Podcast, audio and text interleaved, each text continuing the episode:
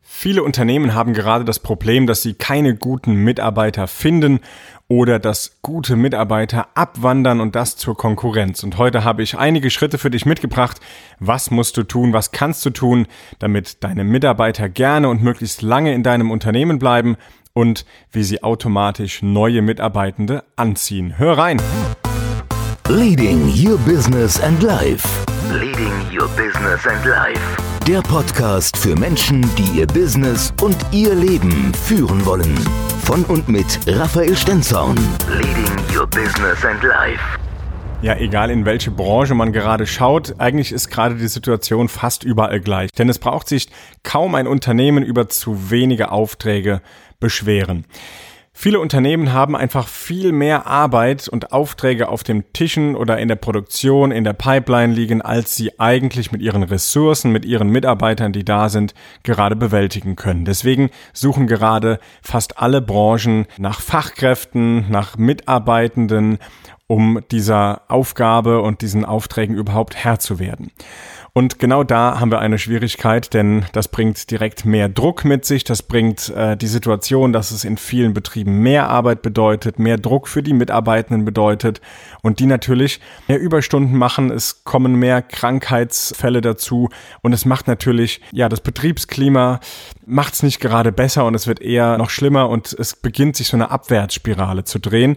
Und darauf sollten wir Unternehmer unbedingt achten, sollten unbedingt das im Blick halten, denn was dann passiert und was auch jetzt schon in vielen Betrieben passiert, ist, dass viele Mitarbeitende einfach abwandern, dass die sagen, ich gehe woanders hin, in einem anderen Betrieb, da arbeiten die anders, da haben die gewisse Systeme oder Vorkehrungen getroffen, da geht es mir als Mitarbeitendem besser und da gehe ich jetzt eben hin.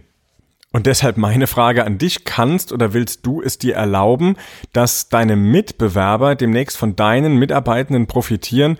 Ich denke, die Frage, das ist eine rhetorische Frage. Natürlich kannst oder willst du dir das wahrscheinlich nicht leisten. Und genau deshalb habe ich hier jetzt ein paar Schritte, die du anwenden kannst, die du umsetzen kannst, damit deine Mitarbeitenden gerne möglichst lange bei dir im Betrieb bleiben und das automatisch auch noch neue anziehen. Denn genau das haben wir schon also wir, mein Team und ich haben es schon in einigen Betrieben geschafft, dass wir dort nicht nur Vorträge gehalten haben, sondern auch mit Workshops in die Firmen reingegangen sind. Und auf einmal kommen die Mitarbeitenden und empfehlen neue Mitarbeitende und die bewerben sich dann im Unternehmen. Also eine absolute Luxussituation, gerade in der heutigen Zeit, in der man in allen Zeitungen das Wort Fachkräftemangel schon gar nicht mehr lesen kann oder will und es auch nicht mehr hören kann. Und deswegen hier ein paar Schritte. Der allererste Schritt ist, sei dir ganz bewusst über das, was du als Unternehmer oder Führungskraft unbedingt selbst möchtest. Was ist deine Vision? Welche Ziele hast du für dich persönlich gesteckt, die du in deinem Betrieb oder durch die Arbeit in deinem Betrieb erreichen möchtest? Privat, aber auch wirklich in der Firma. Denn das ist nochmal ein kleiner Unterschied, aber es gibt eine große Schnittmenge. Und das ist auch schon so quasi der zweite Punkt.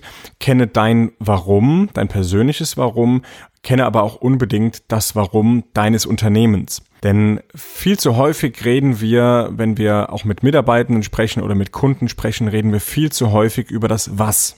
Was muss getan werden? Was machen wir hier? Was bieten wir dir hier? die Frage, die sich viele Mitarbeitenden und gerade die Generationen, die da jetzt schon längst nachgekommen sind, die jungen Mitarbeitenden, also jung, das zählt alles so unter 35 schon rein, ja, ganz klar. Diese Gruppe, die fragt nicht mehr was, sondern die fragt viel mehr nach dem sogenannten Warum diese, diese, dieser Sinn, der dahinter steht, hinter ihrer Tätigkeit, hinter ihrer Aufgabe und der Sinn hinter dem Unternehmen, was hinter dem Unternehmen steht. Was ist das Ziel, was ist das Warum des Unternehmens? Warum gibt es das Unternehmen? Warum werden genau diese Dienstleistungen oder Produkte angeboten?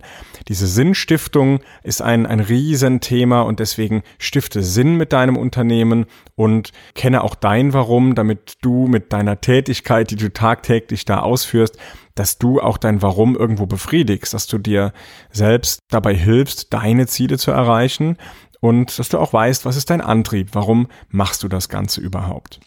Dann ist es wichtig, dass du einen ganz klaren Fokus hast. Einmal den Fokus für dich selbst, aber auch einen Fokus für deine Mitarbeitenden. Denn wenn es zu viele Dinge gibt, die gleichzeitig laufen, dann fehlt natürlich der entsprechende Fokus und das Ganze schafft Unsicherheit. Das, das führt zu Trouble, das führt zum sogenannten Hasseln, sagt man so schön. Und das wird dann schwierig, wenn die anfangen zu strampeln wie wild, die Mitarbeiter, aber auch du auch als, als, als Führungskraft, weil du gar nicht mehr Herr wirst dieser Situation und den ganzen auch operativen Aufgaben, die du auf einmal übernehmen musst, weil so viel Stress in der, in der Firma herrscht. Da ist es wichtig, einen glasklaren Fokus zu haben, diesen zu setzen und diesen auch mit den Mitarbeitenden zu reflektieren. Es kann Phasen geben, in denen ist viel Stress da, in denen ist der Fokus niedrig dann ist es aber wichtig, das zu erkennen und dann daran zu arbeiten, gemeinsam daran zu arbeiten, dass ein Fokus wieder klar wird. Und da hilft natürlich die Kommunikation mit den Abteilungen, aber auch mit den einzelnen Mitarbeitenden zu sagen, hey, wo, wo sollten wir den Fokus deiner Meinung nach denn gerade hinlegen in deiner Abteilung oder an deinem Arbeitsplatz? Wo siehst du gerade den Fokus? Wenn das nur von oben nach unten entschieden wird, wo der Fokus zu sein hat, ja, das kann oft richtig sein, das kann oft auch mal wichtig sein, aber viel öfter, glaube ich, ist es wichtiger, die Menschen an der sogenannten Front zu fragen, wo sehen sie denn den Fokus? Und dann kannst du den Fokus, den sie sehen und den Fokus, den du selbst siehst, vielleicht gibt es da eine Schnittmenge und ihr seid wieder auf einem Nenner und die Motivation des Mitarbeitenden ist eine ganz andere, weil er ganz klar der Meinung ist, hey, der geht auf mich ein und der setzt sich den Fokus jetzt so, wie ich ihn vorgegeben habe oder wie ich ihn vorgeschlagen habe. Wow, was für eine Anerkennung, was für eine Wertschätzung. Also Fokus auch wieder ein wichtiges Stichwort. Einen vierten Punkt habe ich dann noch und zwar aus einem Märchen kennen wir den Satz Spieglein, Spieglein an der Wand. Wer ist der Schönste oder die Schönste im ganzen Land? Ganz genau. Und hier habe ich den ein bisschen umgedichtet. Da steht jetzt Spieglein, Spieglein an der Wand. Du bist nicht der Wichtigste im ganzen Land. Wenn du als Führungskraft oder Unternehmer dich selbst immer als den Wichtigsten siehst, dann sag mir bitte, warum sollen denn die Unwichtigen bei dir bleiben? Okay? Frage beantwortet.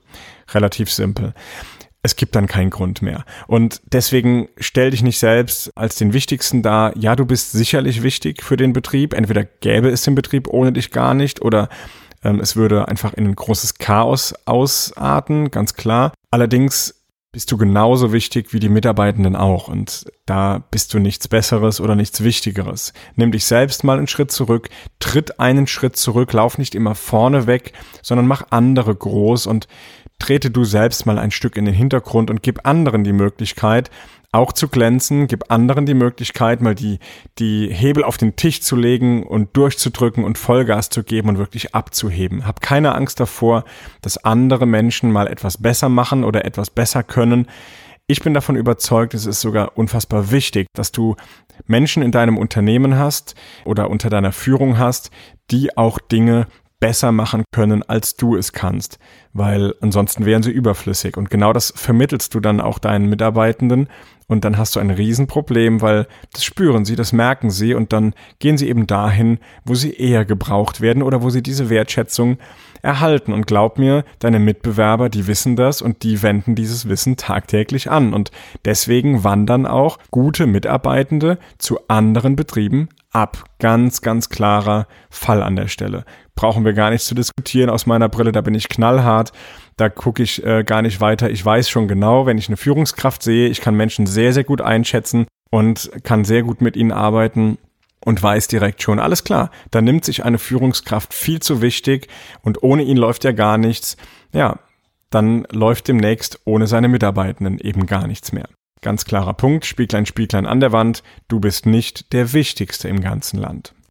Der nächste Tipp und damit auch der letzte für diesen Podcast hier, mach aus deinem Unternehmen eine Autobahn. Was meine ich damit? Eine Autobahn hat in der Regel mehrere Spuren. Auf diesen unterschiedlichen Spuren auf der Autobahn gibt es auch unterschiedliche Geschwindigkeiten. Ganz, ganz recht ist auf der Standstreifen. Da muss man eben mal Pause machen. Da ist, da steht man, wenn, wenn eine Panne irgendwie einen überrascht hat. Das ist der Standstreifen. Da wird gestanden. Das sind Mitarbeitende, die vielleicht krank sind, die eine Auszeit brauchen, die in Kur sind, die ja ins Burnout gelaufen sind, etc.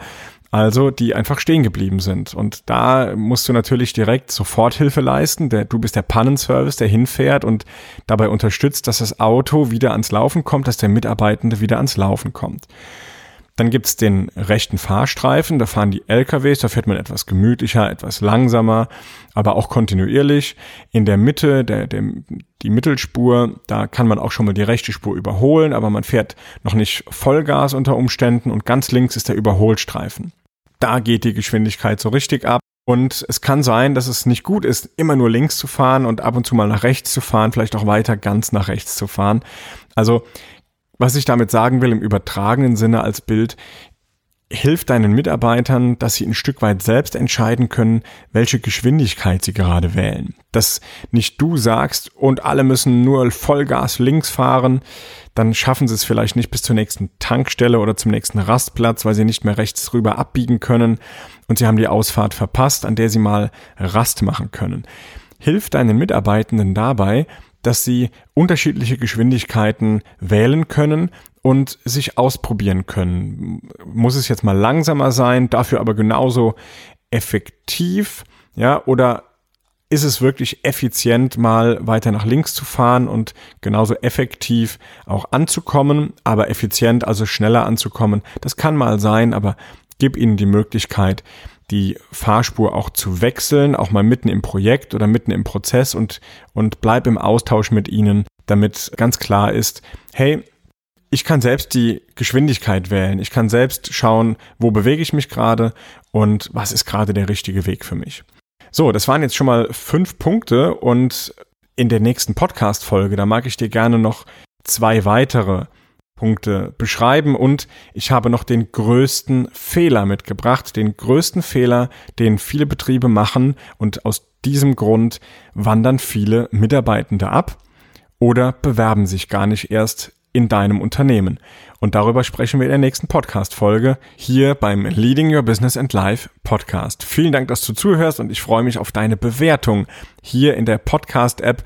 Klicke bitte auf Rezension, schreib mir ein, zwei Wörter rein und gib mir doch eine Bewertung von ein bis fünf Sternen. Das würde mich sehr freuen. Danke für dein Feedback.